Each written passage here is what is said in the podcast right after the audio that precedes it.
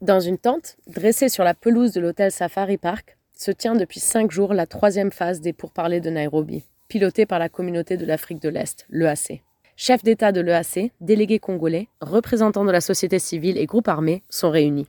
Les travaux sont censés poser les bases politiques du PDDRCS, expliquer son fonctionnement et dialoguer pour élaborer des pistes de mise en œuvre. On appelle à la paix. Les groupes armés présents sont félicités pour leur patriotisme.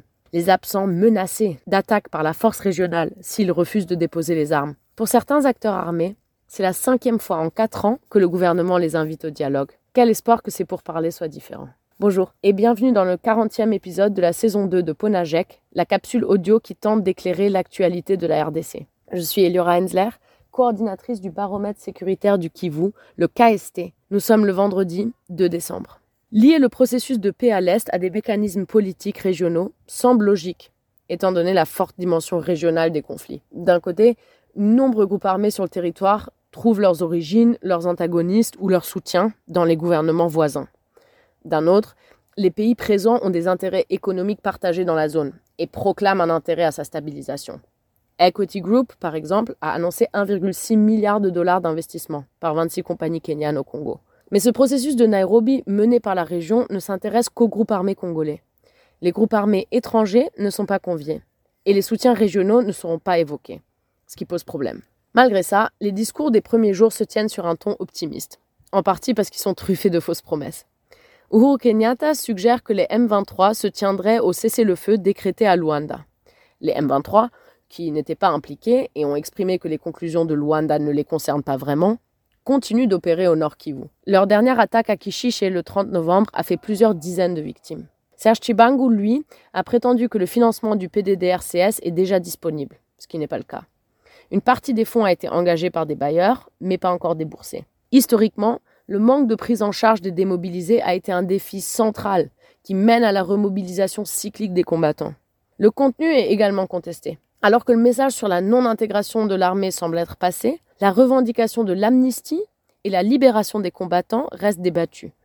Hier, les groupes armés, chacun avec son cahier de charge, se sont levés en protestation contre les conditions présentées par le gouvernement, qui fustige de ne pas du tout les écouter. Enfin, la session sur l'exposition du PDDRCS a été suspendue. D'après le gouvernement, c'était pour cause d'une irrégularité technique et des soupçons d'infiltration. La distinction entre les groupes qui sont des bons patriotes engagés dans le processus et groupes terroristes ignore le lien étroit entre eux. Les représentants de l'UPLC à Nairobi expliquent que tant que les M23 sont présents, ils ne cesseront de les combattre. Idem pour le NDCR de Bouira et les activités FDLR. Les membres de la communauté Banyamulenge ont suspendu leur participation mi-processus, exigeant la cessation des attaques par des groupes Maïmaï et Red Tabara.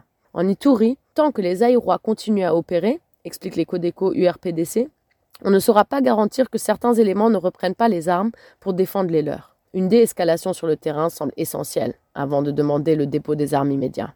Le volet politique de ce dialogue repose sur le concept d'une paix armée. On y sous-entend que la force de frappe militaire de la force régionale pourrait contraindre les groupes armés récalcitrants à déposer les armes. Plusieurs problèmes quant à la crédibilité de cette menace. Sur la motivation d'abord. Est-ce que les Kenyans vont venir mourir au Congo? s'interrogent les membres de la société civile quelques centaines de troupes kenyanes ont peu de chances de réussir, là où la FRDC et la MONUSCO ont échoué. Reste le bilan mitigé des opérations de ces armées à l'est de la RDC, le financement de cette force et son organisation sur terrain. La promesse d'une vague stratégie militaire dans les zones où le dialogue échoue semble pas être la solution. D'autant plus que la coordination des deux volets reste à clarifier. Quel agenda lie les délibérations aux interventions militaires? Le processus de Nairobi à celui de Luanda. Si le gouvernement réussit ni à gagner militairement, ni à convaincre les groupes armés qu'il est capable d'assurer la sécurité des populations, leurs revendications risquent de continuer à s'exprimer par la voie armée. En attendant d'avoir plus d'informations, rejoignez notre fil WhatsApp en envoyant GEC au plus 243 894 110 542 pour recevoir Ponajek chaque vendredi sur votre téléphone. À bientôt.